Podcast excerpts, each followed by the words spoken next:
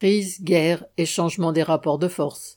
Bien au-delà des statistiques sur le recul de la production de biens matériels et des échanges internationaux, la menace d'une crise financière, bien au-delà des morts et des destructions de la guerre en Ukraine, sur le sol même de ce continent privilégié qu'est l'Europe, des masses de plus en plus larges sont confrontées aux conséquences de l'aggravation de la crise du capitalisme.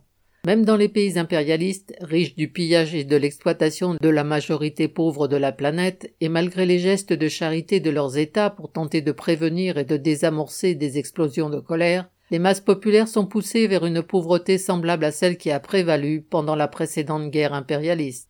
Quant aux pays pauvres, où les classes populaires sont privées du nécessaire, même en temps ordinaire, ils sont déjà frappés par des famines.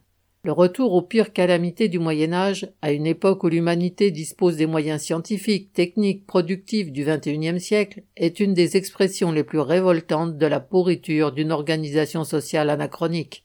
La crise du capitalisme, en s'aggravant, intègre la guerre comme une forme d'existence permanente de la vie sociale. Pour caractériser la période qui est ouverte, même une publication aussi représentative du conformisme bourgeois que le journal Les Échos hésite entre des dénominations comme entre guillemets la nouvelle guerre froide, les prémices de la troisième guerre mondiale ou l'ère du chaos. La production de biens matériels et l'offre de services utiles à la population reculent partout. Le coût de la vie augmente alors même que le chômage s'aggrave et que les échanges internationaux stagnent. L'envolée des prix de l'énergie asphyxie la métallurgie européenne qui a, entre guillemets, perdu la moitié de ses capacités de production en quelques semaines, les échos du 22 août 2022. Il faudra peut-être 10 à 20 ans pour que l'Allemagne retrouve sa compétitivité d'antan, les échos du 4 août. La grande peur d'une pénurie de métaux, les échos du 26 septembre. Énergie, les prix flambent, les usines s'arrêtent, le monde du 21 septembre. Dans les pages économiques des quotidiens, la liste de grandes entreprises qui arrêtent leur production ou qui ferment s'allonge, de l'Allemagne à la Grande-Bretagne, de la Suède à la Slovaquie. En France, on parle plutôt de ralentissement ou d'arrêt temporaire. Mais en même temps, entre guillemets, Londres enregistre une activité record sur le marché d'échange, des échos. La crise financière latente, avec des soubresauts spasmodiques, est de nouveau lourde de menaces, cette fois du fait de la hausse du taux d'intérêt du dollar. Cette décision du gouvernement américain entraîne une fuite des capitaux des pays pauvres ou semi-développés et entraîne à son tour la dégringolade de leurs devises. Parmi les pays frappés, il y a le Kenya, la Tunisie, l'Égypte, le Ghana, la Mongolie, mais aussi le Chili ou la Hongrie. Pour cette dernière, un analyste affirme même que sa situation pourrait reproduire ce qui s'est passé en Argentine il y a quelques années. La chute des monnaies de ces pays aggrave la cherté de la vie et la dette extérieure le capitalisme mêle de tout temps étroitement les aspects économiques et politiques qui tantôt se conditionnent, tantôt s'opposent et sont en mouvement permanent. Ce sont cependant les périodes de crise et de violence accrue entre classes sociales et entre nations qui éclairent de la façon la plus crue les contradictions du capitalisme sénile. En reflet de la concurrence exacerbée entre groupes capitalistes et entre nations capitalistes, les relations internationales se tendent à l'extrême. Les tensions internationales et les guerres qui en sont l'expression militaire et les réactions qu'elles entraînent, sanctions, boycotts, etc., sont des facteurs économiques majeurs. La guerre en Ukraine entre la Russie et les puissances impérialistes regroupées dans l'alliance militaro-politique OTAN et les sanctions économiques qui l'accompagnent sont de puissants révélateurs des tendances économiques engagées, bien antérieures à son déclenchement, révélateurs aussi des rapports de force et de leurs modifications. Les guerres sont des accoucheuses de l'histoire comme les révolutions. Guerre en Ukraine et changement des rapports de force. Le rapport de force que la guerre est susceptible de bouleverser le plus directement est celui entre la Russie et la coalition des puissances impérialistes occidentales. Mais pas seulement celui-là. Un renforcement du rapport de force en faveur de ces dernières se répercutera inévitablement sur le rapport de force entre les États-Unis et la Chine. Ce n'est pas pour rien que cette dernière témoigne d'une certaine solidarité avec la Russie de Poutine, fortement freinée cependant par les liens tissés au fil des dernières années entre l'économie chinoise et l'économie américaine. Ce n'est pas pour rien non plus qu'un certain nombre de pays sous-développés, y compris parmi ceux qui ont les moyens, économiques, démographiques ou monopoles miniers, de postuler à une certaine autonomie par rapport aux pressions de l'impérialisme américain, hésite à emboîter le pas aux États-Unis quant aux sanctions contre la Russie, les contourne, voire refuse franchement de les appliquer.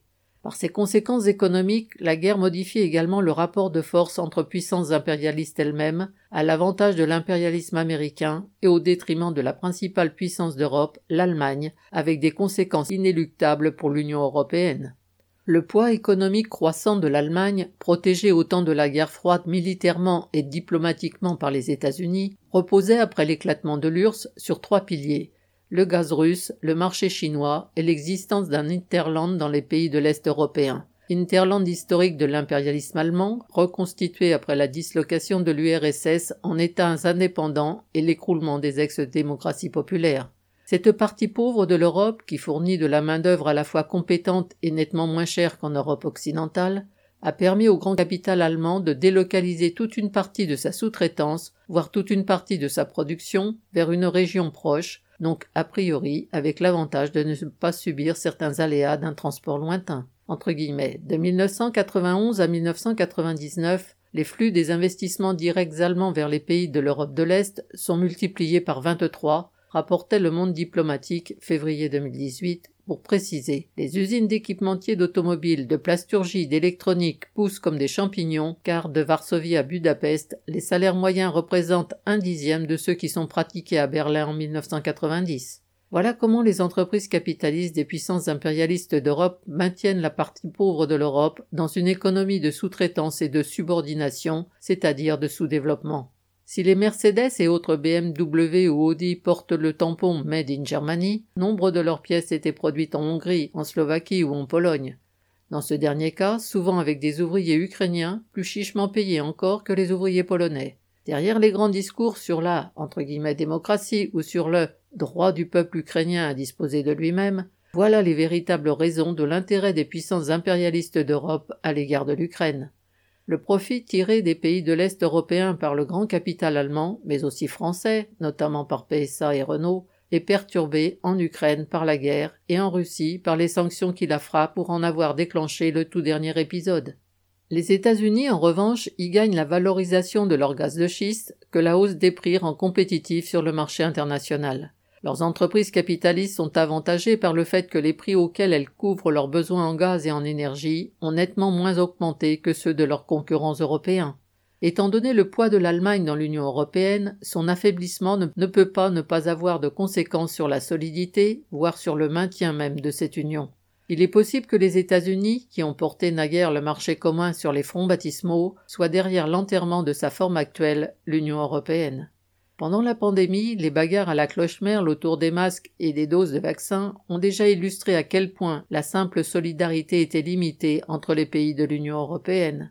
La bronca soulevée dans plusieurs pays de l'Union par les 100 milliards par an d'aides promis par l'État allemand à ces groupes capitalistes est significative. Ceux qui protestent considèrent qu'il s'agit là d'une distorsion de concurrence favorisant les capitalistes allemands aux dépens de leurs capitalistes nationaux. La plupart des États, dont les finances sont moins bien pourvues que celles de l'Allemagne, réclament bruyamment que ce genre de subventions soit mutualisé à l'échelle de l'Union. Malgré sa dénomination pompeuse, l'Union ne résiste pas à la rivalité, attisée par la crise, entre États à l'intérieur même de l'Europe. Dépenses militaires, gaspillage et rationnement. Les dépenses militaires qui se sont envolées surtout en Allemagne suite à l'alignement des pays européens derrière les États-Unis représentent des prélèvements supplémentaires au détriment des dépenses collectives indispensables. Les difficultés d'approvisionnement dues au soubresaut de l'économie, en matière d'énergie notamment, se traduisent par le rationnement pour les classes populaires. Les dirigeants allemands annoncent déjà à leur peuple qu'il doit se préparer au rationnement du gaz. Rationner le gaz pour les consommateurs lambda n'affecte pas outre mesure la bourgeoisie, les gouvernements sont payés pour gérer ce genre d'affaires et inventer les justifications des mesures qu'ils prennent.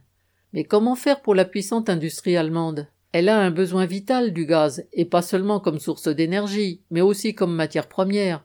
Les échos du 14-15 août rappellent que, entre guillemets, rien que pour le géant de la chimie BASF et les 45 000 produits qui sortent de ses chaînes de production, comment arbitrer? Et de donner la parole à un haut responsable du patronat de la chimie qui, entre guillemets, rappelle que son secteur, qui avale 15% des réserves de gaz, est au centre du modèle économique allemand, indispensable à l'agriculture, la pharmacie, le bâtiment, mais aussi à la construction automobile. Puces électroniques et automobiles, deux industries dans la crise. L'opinion publique a découvert pendant l'année que deux entreprises de Taïwan disposaient d'un quasi-monopole dans la fabrication d'un certain type de puces électroniques performantes dont plusieurs branches industrielles, l'automobile notamment, ne peuvent se passer. Entre guillemets. En 1990, les États-Unis représentaient pourtant 44% de la production mondiale de puces et l'Europe 37%. Aujourd'hui, le trust taïwanais TSMC assure à lui seul 53% de la fabrication mondiale des semi-conducteurs. Avec UMC, le numéro 2 taïwanais, la part de marché grimpe à 60%, le Figaro du 12 août 2022. Pour les capitalistes américains ou européens du secteur qui détiennent les brevets, il était plus profitable à une certaine époque de sous-traiter leur production dans un pays comme Taïwan, où la main-d'œuvre qualifiée coûtait nettement moins cher qu'aux États-Unis et où, de surcroît, le régime autoritaire était capable de peser pour maintenir les salaires bas. Les choix privés des entreprises capitalistes de l'industrie des semi-conducteurs se sont traduits par un mouvement collectif. Leurs compères et clients en aval ont fini par subir une des lois de leur économie. À peine les groupes capitalistes de l'industrie automobile, de la téléphonie, les fabricants d'ordinateurs, etc. souffraient-ils du blocage venu du monopole des semi-conducteurs spécialisés que leurs États respectifs intervenaient pour mettre en œuvre sur leur propre territoire la fabrication des composants électroniques concernés? Entre guillemets. L'électronique mondiale serait-elle en train de basculer de la pénurie au trop-plein se demandait le monde du 20 septembre 2022. Les gouvernements des États qui en avaient les moyens ont volé au secours de leurs capitalistes. La spéculation financière s'en est mêlée, s'attendant à ce que ces subventions étatiques se traduisent par de nouvelles usines et par conséquent par une surcapacité de la fabrication, les spéculateurs parient déjà sur ce retournement de l'offre. Le Monde a publié une photo illustrant bien plus clairement ce problème que bien des explications. Biden annonçant le 9 septembre le cadeau de 52 milliards de dollars promis à la branche devant des engins de chantier défrichant un terrain appartenant à Intel pour poser la première pierre d'une future usine dans l'Ohio. Même si l'usine se monte très vite, elle commencera peut-être à vendre lorsque le marché sera saturé. L'histoire économique de la France capitaliste des dernières décennies se souvient encore de la construction de hauts fourneaux dans la région de Fos-sur-Mer au début des années 1970, à un moment où s'attendait à une demande accrue d'acier de la part de l'automobile en expansion. Mais la demande avait atteint son maximum. La construction d'une gigantesque usine sidérurgique en bord de mer avec quatre hauts fourneaux fut stoppée en cours de réalisation, aboutissant à un site industriel à deux hauts fourneaux démesurés et incomplets. L'intervention étatique, outre le fait que ce sont les classes exploitées qui sont obligées de financer un investissement qui ne rapporte qu'aux capitalistes, ne supprime pas les crises. Elle peut en revanche contribuer à les amplifier. L'exemple des hauts fourneaux de Fosse, aussi bien qu'à une plus grande échelle celui des puces électroniques, l'illustre. La prédominance de Taïwan dans le domaine des semi-conducteurs est l'expression de la poussée de la centralisation, de la concentration, dans lesquelles Marx et plus tard Lénine, l'impérialisme stade suprême du capitalisme, avaient vu un des aspects fondamentaux de l'évolution du capitalisme vers l'impérialisme, mais aussi de la nécessité d'une planification à l'échelle du monde. La mondialisation et la concentration à l'échelle du monde sont aussi puissantes que la loi de la gravité tant que dure le capitalisme. Les causes de cette évolution fondamentale, dont les capitalistes eux-mêmes et leurs dirigeants politiques déplorent certaines conséquences, sont dans les lois d'un système économique anarchique. À la nécessité d'une planification internationale qui soigne de tous les ports du capitalisme s'opposent deux de ses caractéristiques fondamentales la propriété privée des moyens de production et leur morcellement en État. L'une comme l'autre rendent impossible d'aller jusqu'au bout de ce qu'exige l'évolution capitaliste elle-même la planification à l'échelle internationale de l'activité des principaux moyens de production. La déréglementation du marché de l'énergie voulue par les requins de la finance se retourne contre les capitalistes eux-mêmes et illustre la même contradiction fondamentale qui, sous le capitalisme, impose une coordination croissante, mais sans pouvoir aller jusqu'au bout pour répondre à cette nécessité. Même la grande bourgeoisie demande que l'État intervienne et régule. Elle veut des prix administrés pour l'énergie. Elle est d'accord pour que l'État orchestre et planifie la distribution de l'énergie. Elle préfère encore cela au blackout. C'est l'aveu que les lois du marché et de la concurrence ne sont plus compatibles avec la concentration. C'est l'aveu que la loi du profit est absurde, comme sont absurdes les frontières. Trotsky affirmait en 1934, en pleine Grande Dépression, les guillemets, si les frontières des États pouvaient être effacées d'un seul coup, les forces productives, même sous le capitalisme, pourraient continuer à s'élever, au prix, il est vrai, d'innombrables sacrifices, à un niveau supérieur. Il concluait Avec l'abolition de la propriété privée des moyens de production, les forces productives peuvent, comme le montre l'expérience de l'URSS, atteindre un niveau plus élevé, même dans le cadre d'un seul État. Mais seule l'abolition de la propriété privée, avec celle des frontières d'État entre nations, peut créer les conditions d'un système économique nouveau, la société socialiste. les guillemets. C'est une évidence plus encore aujourd'hui qu'en 1934 dans nombre de domaines où les problèmes pour l'humanité se posent à l'échelle planétaire, comme le réchauffement climatique, la gestion rationnelle du vivant dans les océans, etc.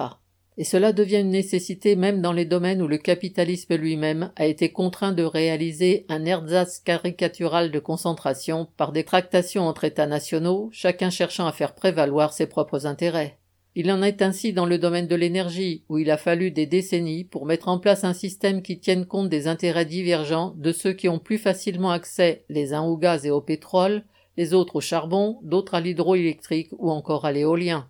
Les crises financières, les pénuries, les tempêtes économiques ne sont pas des aberrations, des accidents dans le fonctionnement du capitalisme, elles en sont les conséquences inévitables. La société est mûre pour le socialisme, mûre pour la planification, mûre pour la collectivisation et l'organisation rationnelle des moyens de production. La controverse opposant voitures thermiques et voitures électriques, chère aux écologistes, sert d'écran de fumée à de grandes manœuvres impliquant trust de l'automobile et trust du pétrole.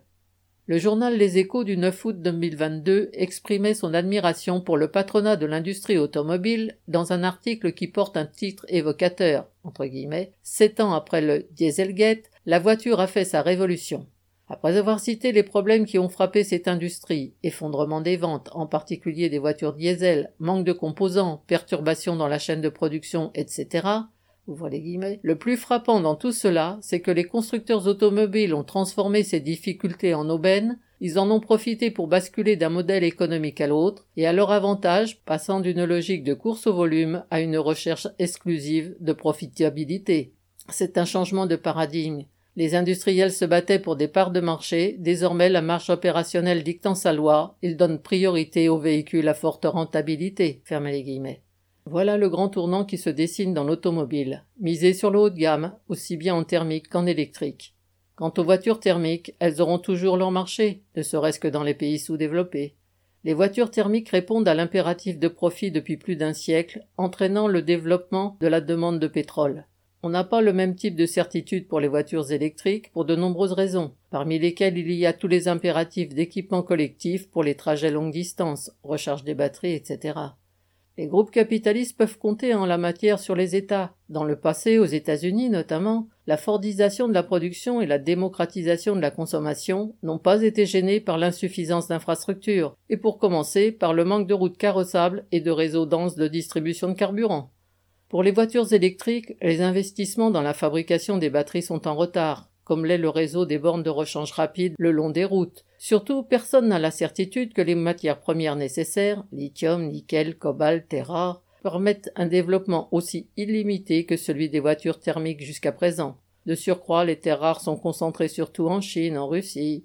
Alors, faute de certitude en la matière, les intérêts des capitalistes de l'automobile et ceux du pétrole coïncident pour refaire une opération du même type que celle qu'avaient exécutée les trusts du pétrole lors de la crise que l'on sait au début des années 1970 profiter d'une situation de monopole pour vendre moins mais plus cher, avec cet avantage supplémentaire qui va avec, faire payer par les consommateurs dès à présent et à l'avance les investissements présents et futurs que cela implique. Sans même connaître encore l'avenir de la voiture électrique, la rivalité entre trusts a déjà commencé autour de pays dont on peut supposer qu'ils disposent des métaux nécessaires à sa fabrication. Entre guillemets, l'industrie automobile dans la course aux matières premières, titrait les échos du 26 septembre 2022. Elon Musk a déjà mis la main sur certaines régions de l'Indonésie. La guerre pour les matières premières est un des aspects de l'impérialisme. Les affrontements entre grandes puissances, les uns ouverts, d'autres discrets, pour un nouveau partage de l'Afrique en sont l'illustration. Depuis la première conférence de Berlin en 1884-1885, en effet, le progrès des sciences et des techniques a engendré des besoins en matières premières dont on ne soupçonnait même pas l'usage il y a plus d'un siècle. Depuis, certains sont déjà exploités d'autres pas encore. Mais les trusts savent anticiper et chercher à mettre la main sur des réserves minières, ne serait-ce que pour empêcher un concurrent de s'en emparer. C'est le cas du Congo-Kinshasa, pays auquel les géologues accordent le qualificatif de entre guillemets, miracle géologique, vu sa richesse en métaux rares. Certains, comme le cobalt, sont déjà exploités dans des conditions infectes, d'autres déjà appropriés grâce à des concessions. À ce propos, plus continue la guerre en Ukraine, plus l'actualité éclaire le fait que l'intérêt des États-Unis pour ce pays ne tient pas seulement de leur volonté de le faire basculer du côté de l'Occident sur les plans politiques et militaires, mais aussi des intérêts économiques sonnants et trébuchants. Le journaliste Mac Endelwed a montré dans son ouvrage Guerre cachée les dessous du conflit russo-ukrainien l'intérêt que le trust spécialisé Westinghouse ainsi que le géant du BTP américain Bechtel portent aux centrales nucléaires de l'Ukraine depuis des années. Le combat fondamental.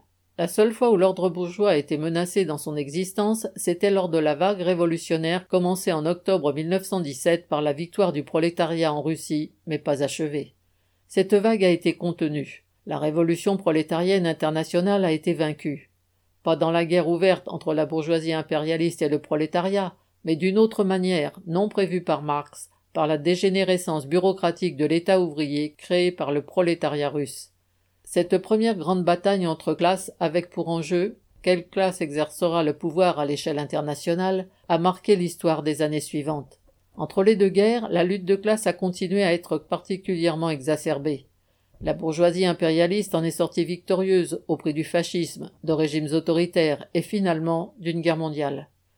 La crainte profonde de la bourgeoisie envers le prolétariat, inspirée par la menace incarnée par la vague révolutionnaire d'après la Première Guerre mondiale, a duré une génération. Elle a motivé les bombardements de Dresde et de Hiroshima et Nagasaki. Crainte justifiée, car la Deuxième Guerre mondiale a été suivie, comme la précédente, d'une nouvelle vague révolutionnaire, la révolution coloniale. Mais cette révolution-là, aussi ample et aussi déterminée que la première vague, n'était plus dirigée par le prolétariat avec pour objectif de renverser l'ordre capitaliste, mais par des bourgeoisies nationales dont l'objectif était limité à défendre leur droit à l'existence contre la mainmise de l'impérialisme. Ces dirigeants, même les plus déterminés et les plus combatifs, de Mao à Castro en passant par Ho Chi Minh et bien d'autres, n'avaient pas pour objectif la destruction de l'impérialisme en mettant fin au capitalisme, mais seulement l'aménagement de cet ordre social pour qu'il leur laisse une petite place au soleil. L'ordre capitaliste a fini par absorber toutes ces tentatives, par les intégrer dans son ordre social. Le grand capital impérialiste est resté maître sur la planète. Ce n'est cependant pas la entre guillemets fin de l'histoire. Le capitalisme triomphant restait le capitalisme, et les maux qui le minent de l'intérieur lui sont consubstantiels. Sans même que le règne de la bourgeoisie soit contesté en un moment donné par le prolétariat, nouvelle classe capable d'incarner une forme sociale supérieure dans le développement humain, le capitalisme continue à être rongé de l'intérieur. La construction d'un parti communiste révolutionnaire ayant pour objectif le renversement du pouvoir de la bourgeoisie n'est pas un pronostic, mais un objectif de combat. Actualité du programme de transition.